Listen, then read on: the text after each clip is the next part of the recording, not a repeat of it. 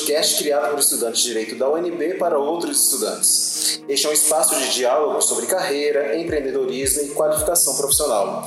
Eu me chamo Jance. Ana Laura. E eu me chamo Daniel. E hoje a gente tem uma convidada mais especial, ela, a diva do direito privado, a única. Fale pra gente, Ana Laura, quem é a nossa convidada? Ana Frazão, maravilhosa, é advogada militante, graduada em Direito pela UNB, especialista em Direito Econômico e Empresarial pela FGV, mestre em Direito e Estado pela UNB e doutora em Direito Comercial pela PUC São Paulo. Ela também é ex-diretora da Faculdade de Direito da UNB e algumas das suas obras publicadas são Função Social da Empresa, Repercussões sobre a Responsabilidade Civil de Controladores e Administradores, e uma obra mais recente que ela publicou esse ano é Inteligência Artificial e Direito, Ética, Regulação e Responsabilidade. Professora, muito obrigado por vir aqui conversar com a gente. É uma honra ter a senhora aqui com a gente. Eu que agradeço, gente. Um grande prazer poder ter essa conversa, ainda mais sabendo dos objetivos do projeto e do alcance que eu espero que a nossa troca de ideias possa ter também. Muito obrigada de coração a todos vocês. Obrigada, senhora. Professora, como é que surgiu o direito na sua vida? Eu sempre gostei muito de comunicação, então desde muito pequena eu imaginei que eu fosse fazer algo relacionado à comunicação, não necessariamente direito, até porque eu venho de uma família sem ninguém dessa área. Eu sou filha única de dois médicos, então eu estava ali mapeando alguma coisa nesse sentido. Cheguei a cogitar de jornalismo, diplomacia, publicidade, teatro, tudo que vocês imaginarem que envolve comunicação. E fiquei um pouco tentada a diplomacia na época para fazer o Rio Branco. Você precisava ter 60% de um curso superior. O meu pai me convenceu de que 60% não valia a pena, então ele disse: então faça direito, conclua conclua o curso e a partir daí você faz as suas escolhas. Mas logo no início eu já me encontrei muito aqui na Faculdade de Direito da UNB e eu já sabia que eu ficaria no direito. Já ficou encantada pelo direito? Já fiquei encantada pelo direito. E como é que a advocacia entrou na vida da senhora? Porque aqui em Brasília tem muito tem muita pressão, não sei se a senhora tem essa percepção, para a carreira pública. Como é que a advocacia privada entrou na sua carreira? É, na verdade essa pressão sempre existiu. Até porque também, não só Brasília, mas a própria Faculdade de Direito tinha um, um, um, viés que valorizava muito as disciplinas mais teóricas, muitas vezes até as disciplinas de direito público, sem dar uma ênfase tão grande naquelas disciplinas mais práticas. E vários dos meus colegas, muito muito cedo, né, no curso já manifestavam interesse em concursos, mas eu sempre tive uma atração muito grande pela advocacia, por esse aspecto de, de desafio, de empreendedorismo, pela questão de não ter propriamente um chefe, poder eu mesma ter o controle da minha vida profissional. Então, de fato, isso eu posso dizer para vocês, eu nunca cogitei de nenhuma carreira pública que não fosse a de professora, exatamente a fim de conciliar com a advocacia. Você estagiou? Estagiei. Eu comecei a fazer um estágio no escritório de advocacia. Na verdade, antes eu fiz um pequeno estágio numa empresa pública, é, no departamento jurídico. Logo depois eu entrei no escritório de advocacia e me considero muito iluminada nesse aspecto, né, ou sortuda, porque foi um escritório que me acolheu, que me deu inúmeras possibilidades, tanto que depois eu me tornei sócia desse escritório. Então eu entrei lá no terceiro semestre, já me formei e lá continuei com eles durante um bom tempo. É muito legal. É, a senhora disse que você veio de uma família de médicos. É, você sentiu alguma dificuldade de entrar no mercado de trabalho é, direito, não tendo família na área? Não, não senti, porque acho que tive a sorte de estar aqui na Faculdade de Direito da UNB, que sempre abriu muitas portas. Então, na época, havia vários escritórios de advocacia que dava até uma certa preferência para alunos da UNB. Então, todos nós tivemos muitas oportunidades, pelo menos na minha época. Foi algo muito natural, a seleção era feita por currículo, não dependia de indicações. Então, sempre me pareceu que o mercado ele estava aberto, sim, para as pessoas por uma questão realmente de mérito e não por indicações ou coisas do tipo. E professora, é, essa é uma dúvida minha e eu imagino que talvez seja de outras pessoas. Quando você está no estágio, você começa a ter uma perspectiva muito diferente sobre o que é o direito, né? Sim. E essa perspectiva que você tem no estágio, ela se concretiza quando você vai pro quando você vai realmente atuar como advogado ou é muito diferente do estágio da, da atuação enquanto advogado? O estágio era o que você esperava que fosse ou não era? Teve uma, uma mudança muito grande de perspectiva? É uma ótima pergunta. É difícil responder porque há estágios e estágios. Mas como eu disse, eu me considero sortuda porque entrei num estágio que me deu muitas possibilidades de crescimento, embora também eu acredito que eu tenha tido a minha parte. Eu vou explicar. A advocacia, ela tem uma parte que ela é mais maçante, por assim dizer, porque ela envolve controle de prazos, ela envolve organização interna de um escritório. Muitas vezes o nosso estudante chega num escritório de advocacia e acha que ele vai ficar escrevendo ou se dedicando ao trabalho intelectual durante todo o tempo do estágio. Isso não acontece nem mesmo com um advogado que está muitas vezes no auge da sua carreira. São muito raros os profissionais que podem se dar ao luxo de ficar apenas com essa atividade intelectual. Portanto, a advocacia ela tem um aspecto gerencial organizacional muito grande, um aspecto pessoal de lidar com pessoas, com a sua equipe, com clientes que estão ansiosos, que precisam de uma explicação, que querem discutir estratégia, e isso, claro, consome muito tempo. Quando o estudante, portanto, entra num estágio, normalmente ele começa a ter um contato inicial exatamente com essa parte mais burocrática organizacional, que é igualmente importante. É claro que o estágio não pode se restringir a isso. Então, em algum momento, me parece que um bom estágio, e é o que eu procuro fazer, inclusive com os meus estagiários, a partir do momento que o estagiário domina minimamente aquela estrutura organizacional, ele começa também a participar de uma forma mais direta do trabalho intelectual inicialmente com pesquisas, depois já minutando peças, e é claro que aí vai depender muito do, do talento e também da dedicação do, do estagiário. Eu, no meu escritório, por exemplo, quando eu entrei, havia, até por uma questão de, de tradição, esses costumes, uma série de etapas para a vida do estagiário. E eu queria queimar essas etapas, porque eu queria também fazer o, o trabalho intelectual. Então, primeiramente, eu precisava estar com o meu serviço burocrático absolutamente em dia para que eles se sentissem seguros de que eu poderia acumular outras atividades sem prejuízo daquele tipo de serviço.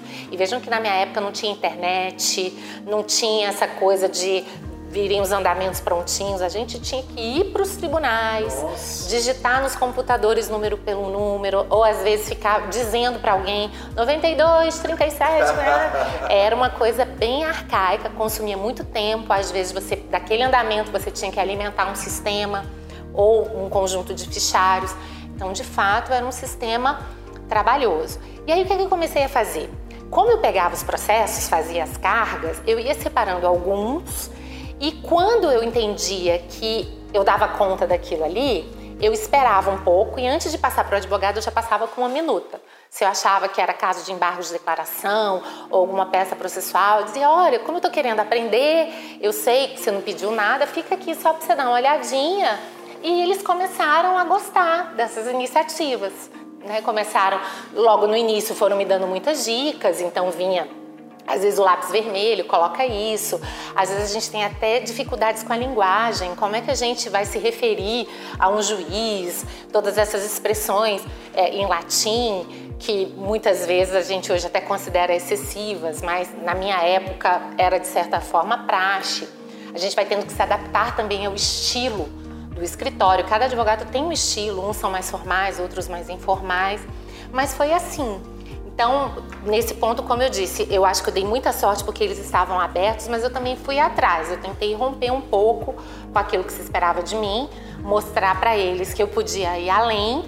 E isso foi muito bom para mim, porque aí muito rapidamente eles já começaram a confiar e já começavam a me passar casos simples. Não, esse caso então já é seu, você já faz o recurso ou a peça. Com o tempo, a complexidade dos trabalhos também foi aumentando e assim as coisas aconteceram. Nossa, que inspiração!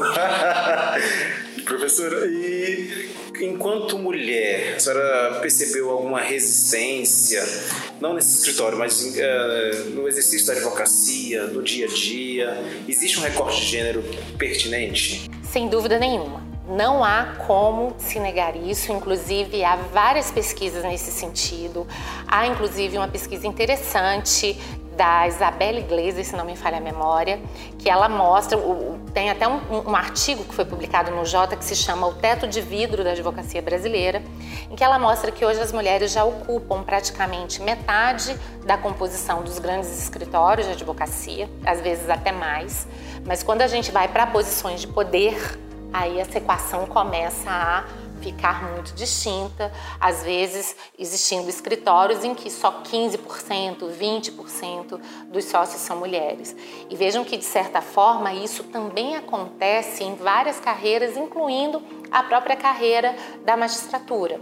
Então, hoje as mulheres provavelmente já entram em igual proporção nos concursos, mas quando a gente imagina a progressão para tribunais, especialmente tribunais superiores, a questão é outra. É o que depende da indicação, não é? Exatamente. Ou seja, então a gente percebe que há ainda um viés de gênero extremamente forte e difícil de superar.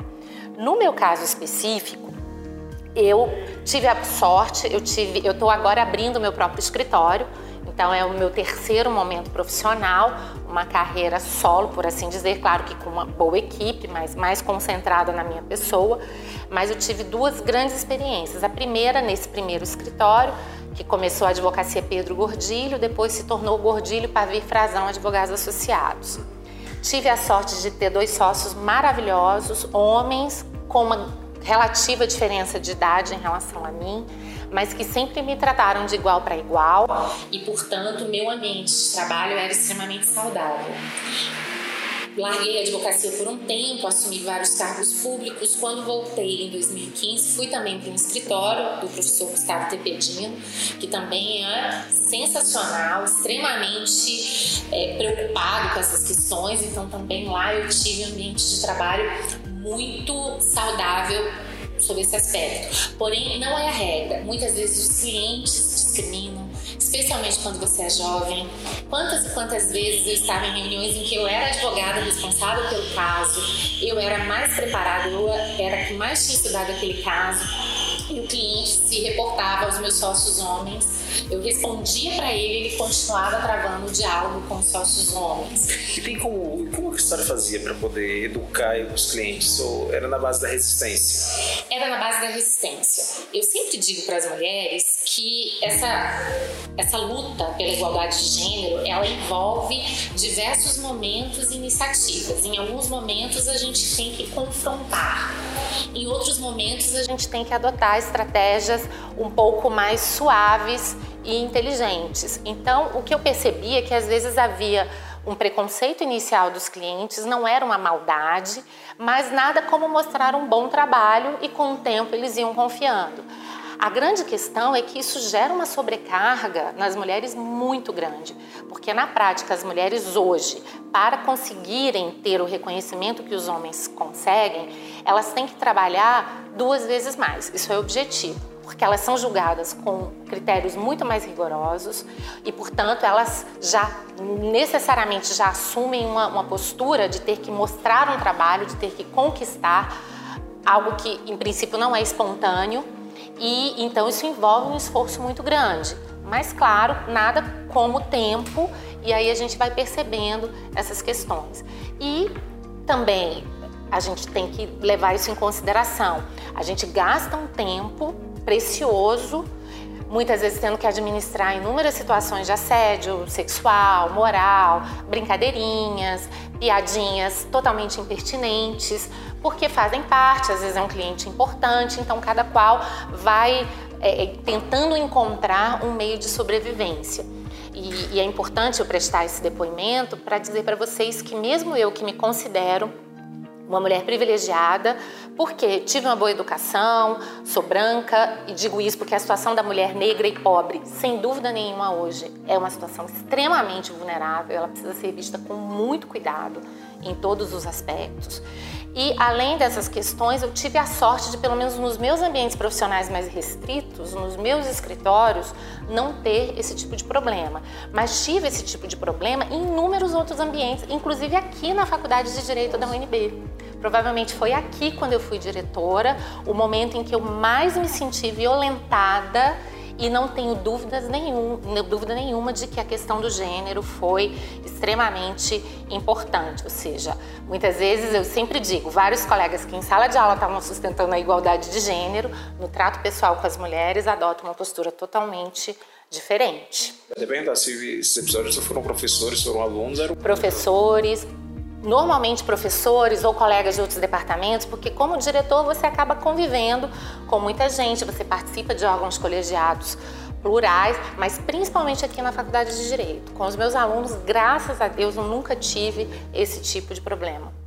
É, professora, você acha que é, essa questão é, de menos mulheres é, nos escritórios em, em posições é, mais altas, você acha que tem um pouco a ver é, também com um certo receio das mulheres, além dessa discriminação externa, é, de saber que isso acontece e de é, ter uma noção de que elas vão ter que ter um trabalho maior do que os homens e aí ter meio que um, um receio de entrar né, nessa área? Sem dúvida nenhuma. E isso a gente percebe em várias áreas, as áreas de ciências exatas, de, matemática, mesmo de economia.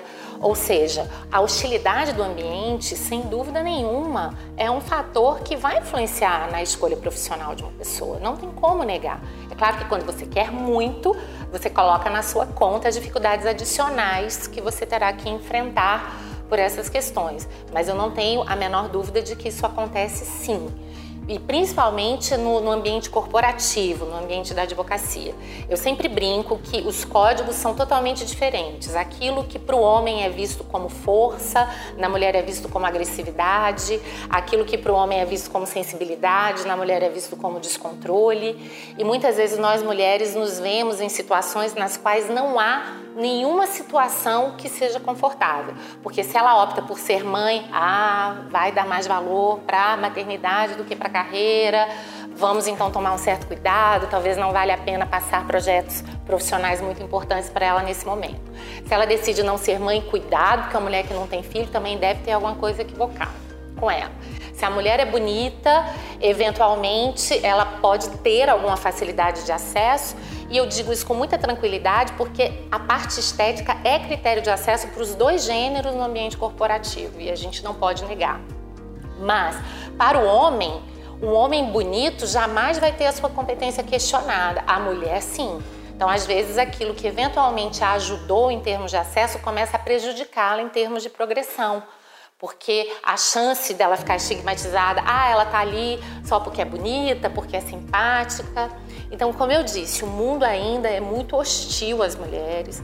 Eu acho que muitas modificações vêm acontecendo e elas são relevantes, mas para as nossas alunas eu espero que a situação dela seja um pouco melhor do que a minha, mas eu ainda percebo muito dessa dificuldade. E me preocupa quando eu vejo mulheres jovens, como a Ana colocou, pautando suas escolhas profissionais já com base nesses freios, com base nesse medo. E professora, a gente percebeu já que é muito difícil para a mulher estar nesse mercado que é dominado pelo público masculino, né? E a minha dúvida é, você conseguiu chegar num patamar onde muita gente sonha, que entra na advocacia pensa em ser sócio no escritório, abrir seu próprio escritório e chegar nesse patamar que você chegou, né? O que, que você acha que é o diferencial para você? O que, que você espera que o estagiário mostre para poder desenvolver essa competência? E você acha que o caminho do estagiário homem é diferente do caminho do estagiário mulher? Você acha que eles têm que mostrar as mesmas competências para poder subir na, na carreira? O que, que você pensa sobre isso? Bom, ótima pergunta o, o, o que se espera de um estagiário, na prática, é o que se espera de um advogado. E sempre se esperou de um advogado, em primeiro lugar, esse aspecto que a gente pode chamar, colocando aí num guarda-chuva mais amplo, de empreendedorismo. Em que sentido? Alguém que consegue ter uma visão de alcance, que consegue, como a gente às vezes brinca, pensar fora da caixinha, sair do tradicional, usar de criatividade esse é um ponto que sempre foi considerado muito importante. Trato com pessoas e trato com clientes, fundamental. Conheço advogados competentíssimos em termos de conteúdo, mas que não passam confiança para os seus clientes, não conseguem estabelecer uma relação de cumplicidade, vão ter inúmeros problemas. E hoje, além de tudo, esse aspecto de criatividade está se tornando cada vez mais importante. porque o mundo de vocês é um mundo em que o trabalho de massa da advocacia será feito, se é que já não está sendo feito, por sistemas de inteligência artificial, que inclusive fazem esse trabalho com um grau de eficiência muito maior do que a do ser humano. A senhora trata disso no seu livro, só uma curiosidade? Trato disso no meu livro, sem dúvida nenhuma, é uma das grandes preocupações que a gente tem hoje para todos os advogados e ainda mais para quem está começando. De forma que hoje essa criatividade, essa ideia de você poder construir algo novo a partir do passado é fundamental. E vejam que isso se reflete até no, no próprio projeto pedagógico. O projeto pedagógico de vocês é um projeto que não se baseia mais em transmissão de conteúdos. Porque a gente tem por premissa a ideia de que quando vocês se formarem, aquilo que vocês tiverem visto no começo do curso já está desatualizado. Então, o importante é que vocês desenvolvam habilidades, inclusive para permitir com que vocês possam lidar com o novo. E vejam que há um outro problema também que a gente tem que colocar, e já que você perguntou do que se espera de um estagiário. Já foi o tempo em que a vida de uma pessoa ela tinha um momento de formação e educação e um momento profissional. Hoje esses momentos eles são convergentes e paralelos. Você não pode parar porque a todo momento estão acontecendo inúmeras mudanças. Então, esse gosto pelo estudo, essa flexibilidade diante do novo, são de fato super importantes. E como você perguntou a questão do gênero, a mulher vai ter que se preocupar com tudo que o homem se preocuparia e, além de tudo, em superar as barreiras ou restrições, muitas vezes implícitas, que decorrem desse tipo de situação. E já que estamos falando de inteligência artificial e hoje ela tem sido utilizada, inclusive para recrutamento, para julgamento de funcionários, para decidir quem será promovido ou não, eu me preocupo muito com vieses de gênero que podem existir nesses sistemas automatizados, de forma que com isso a gente consiga ou acabe mantendo padrões de preconceito que já estão arraigados na sociedade. E qual que você imagina que seria o caminho assim? Qual o caminho que você deve, pensa que a gente deve trilhar para poder vencer esse preconceito que ainda existe no escritório de advocacia? Você acha que é mais do sócio? Você acha que é mais do estagiário? Você acha que é uma mistura dos dois? É uma mistura dos dois, e mais do que isso, é uma questão cultural. Então não adianta você, como eu disse, eu tive ótimos ambientes de trabalho nos quais eu era acolhida, eu era, eu era tratada com isonomia, com igual respeito e consideração, mas quando eu saía muitas vezes desse ambiente de trabalho e travava contatos às vezes com membros do judiciário, às vezes até mulheres, com outros escritórios, então você percebe que aquilo não acontece. Até hoje, a gente naturaliza, por meio da cultura e dos hábitos sociais, uma série de práticas que são totalmente indevidas, como muitas vezes toques né, nas mulheres, nos braços, elogios ou coisas do tipo que são impertinentes no ambiente corporativo. Então eu acho, e é uma coisa que às vezes até as mulheres praticam. Então isso envolve uma autorreflexão constante, de pensar, eu faria isso se fosse um homem? Né? O que eu sempre digo às vezes para os meus colegas homens que querem perguntar, olha, eu fico às vezes na dúvida, porque às vezes a gente quer ser gentil, e eu digo, olha, eu acho que uma excelente forma de pensar no problema é isso. Você faria isso em relação a um homem? Se você faria isso em relação a um homem, sem ter medo de que ele fosse ficar chateado, provavelmente, e olha que não é algo absoluto, né? Porque a gente sempre tem que contextualizar, mas talvez já seja um sinal nesse sentido. E na dúvida, melhor não fazer. Professora, e para os alunos que estão no início do curso, qual é a dica que a senhora pode dar para a gente poder aproveitar talvez melhor a faculdade, sabe? Como é que a gente pode potencializar essas capacidades ou as oportunidades que a faculdade oferece para poder direcionar essa carreira para o privado, para a advocacia, para o empreendedorismo? Eu acho que, em primeiro lugar, aproveitar ao máximo esse tempo. Nem sempre a gente aproveita. Às vezes os alunos não têm os devidos incentivos, muitas disciplinas realmente são fáceis para passar e o aluno não entende que o compromisso dele não é passar na disciplina, que às vezes a ausência de estudo naquele conteúdo vai trazer reflexos muito importantes na sua vida prática. Eu parto da premissa que conhecimento e habilidade, eles são processos. É por isso que os bons alunos, aqueles que sempre foram bons, vão ter mais facilidade para passar no vestibular do que aquele que nunca estudou e que resolve só quando está ali às vésperas do exame estudar. Os bons alunos, da mesma forma, entram numa faculdade e normalmente, por já desenvolverem hábitos de estudo, são alunos, vejam, nós aqui estudamos com direito com uma perspectiva multidisciplinar, transdisciplinar, como tem que ser. Se eu, como estudante do ensino médio, de fato, estudei e aprendi os meus conteúdos de história, de geografia, de filosofia, de sociologia, é claro que eu entro com um grande diferencial, minha mente está muito mais aberta. Então, eu acho que essa primeira coisa pode parecer óbvia, mas eu não vejo muitas vezes nos alunos essa preocupação. A gente ainda mantém um pouco essa cultura de que o que importa é a nota e se o professor não cobra, eu não estudo. O professor pode não cobrar, mas o mercado cobra. E cada vez mais a gente precisa de profissionais, como eu disse, sejam criativos. Mas essa criatividade não é uma criatividade artística. Esse é o ponto do direito que as pessoas precisam entender.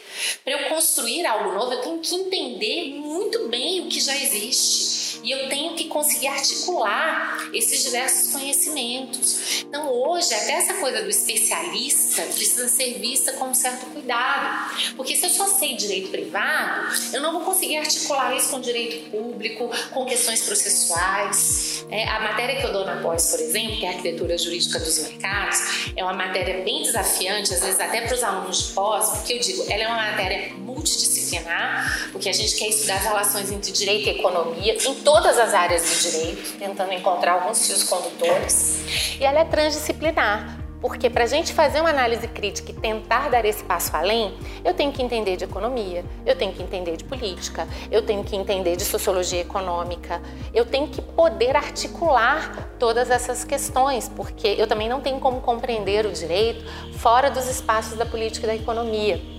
Então, o aluno, além de tudo, além de ter que aproveitar ao máximo isso, ele tem que buscar ampliar o seu foco de competências. Nós estávamos falando hoje de inteligência artificial. Hoje, um jurista que entende de tecnologia, que consegue programar, por exemplo, é um jurista que tem uma altíssima diferenciação. E vejam que eu, por exemplo, na minha época, ninguém dava valor para isso. Aliás, alguns até diziam: ah, você escolhe o direito para não ter que lidar com a matemática. Hoje, quantas e quantas questões jurídicas dependem de conhecimento de estatística, de análises econométricas, matemáticas. E aí? Aí Imaginem vocês como advogados. Aí chega uma causa dessa, ah, desculpa, mas a minha formação é em direito, eu nada entendo, sou de humanas. Ele vai dizer, ok, muito obrigada, estou procurando então um profissional que possa ter uma visão mais ampla desses fenômenos. Então, eu acho que aproveitar o curso e abrir o olhar e procurar aprender o máximo de outras áreas é um excelente começo. É, professora, é, qual você acha que é a importância de se envolver em projetos na universidade, é, nesse desenvolvimento da criatividade e, enfim, desenvolvimento estagiário mesmo? Eu acho fundamental principalmente dentro dessa ideia de que aqui nós estamos buscando habilidades. Então, um dos projetos que eu acompanho, aliás, com muito carinho aqui da faculdade, é Advocata. E eu acho um projeto realmente sensacional, porque o aluno tem que aprender na prática todas as habilidades de um advogado, desde captação de cliente, negociação de contrato, solução de problemas, tentando, mesmo com todas as suas dificuldades, claro, são alunos no começo, eu sou uma das professoras consultoras, mas eles realmente fazem praticamente tudo, ainda que volta e meia nos peçam alguma ajuda, alguma orientação, uma revisão de uma peça, mas eles normalmente fazem o trabalho. E isso é fundamental. Qual é a oportunidade que eles teriam de ter esse contato? E de inclusive descobrirem quais são as nossas habilidades, porque nem todos nós temos todas essas habilidades. E eu acho que o processo educacional de vocês envolve uma fase muito interessante que é a do autoconhecimento. Ou seja, vocês vêm de uma geração que está sendo cada vez mais cobrada então a ideia de quando vocês imaginam um grande profissional, e talvez até pelo que eu estou falando, parece que, bom, então temos que ser super-homens, porque a gente tem que entender tudo de direito, matemática, economia, política e ainda tem que ter habilidade para cuidar do cliente. Não necessariamente, mas às vezes é testando as nossas próprias habilidades que a gente vai descobrindo. Meu forte é nisso Não que eu vá abrir mão por completo do restante, mas talvez eu possa pensar nessa habilidade maior que eu tenha como sendo um foco, aquilo que me dá uma identidade profissional e aquilo no qual eu deveria investir a maior parte dos meus esforços. E como eu disse, se a gente não está aberto para essa reflexão, se a gente acha que, bom, enquanto a gente está aqui, isso é uma mera passagem, por que, que eu fico muito triste quando eu vejo alunos entrando aqui já preocupados com o concurso, sacrificando muitas vezes o próprio curso com base num, num estudo paralelo? Porque você parte da premissa que esse processo de formação virou um mero passaporte. O que eu quero é um diploma no final para possibilitar o ingresso numa carreira pública ou uma carteira da UAB e etc. E vejam que com isso vocês perdem um tempo que é muito importante porque hoje vocês têm tempo para se dedicar e depois com a vida profissional as coisas vão ficando mais difíceis. E na vida é tudo uma questão de hábito. Quem desenvolve o hábito de estar aberto para o conhecimento, de buscar, de testar as suas habilidades desde cedo, tem muito mais condições de manter esses hábitos no futuro. E professora, você comentou muito sobre autoconhecimento, né? conhecer como, o que você é bom, como você trabalha você desenvolver habilidades durante o seu curso e conseguir entender bem como é que é a prática, conseguir tirar o melhor proveito do, do, do seu estudo, né? E aí chega um ponto que é interessante, que a gente sempre pensa no estágio como uma maneira de entrar no mercado, mas o estágio é um aprendizado, né? E pensando nessa lógica do estágio como aprendizado, em que momento você acha que é um momento adequado para a gente começar a procurar um estágio, começar a pensar nessa possibilidade? Como eu disse, há estágios e estágios, e eu acho que até a carga horária é um fator importante a ser levado em consideração. Se for uma carga horária superior a quatro horas, eu indico que se aguarde um pouco porque nos semestres iniciais são semestres muito importantes. O aluno de fato tem uma, uma transição que às vezes é até um pouco traumática. Ele tem que se abrir realmente para um novo estilo de vida, para conhecimentos e até para uma certa independência, porque ele não está mais ali tutelado, né, orientado por professores. Nem sempre isso é fácil. E como eu disse, há estágios e estágios. Então, às vezes, há estágios que são mais compreensivos. Ah, mas hoje tem a lei do estágio que diz que o aluno tem direito de, né, eventualmente, se afastar diante de uma prova. Mas não é isso que eu estou falando. Se é um estágio que tem essa consciência de que aquele é um processo complementar à formação do aluno, ele vai ter um grau de flexibilidade, ainda mais diante de um bom estagiário, que é muito maior.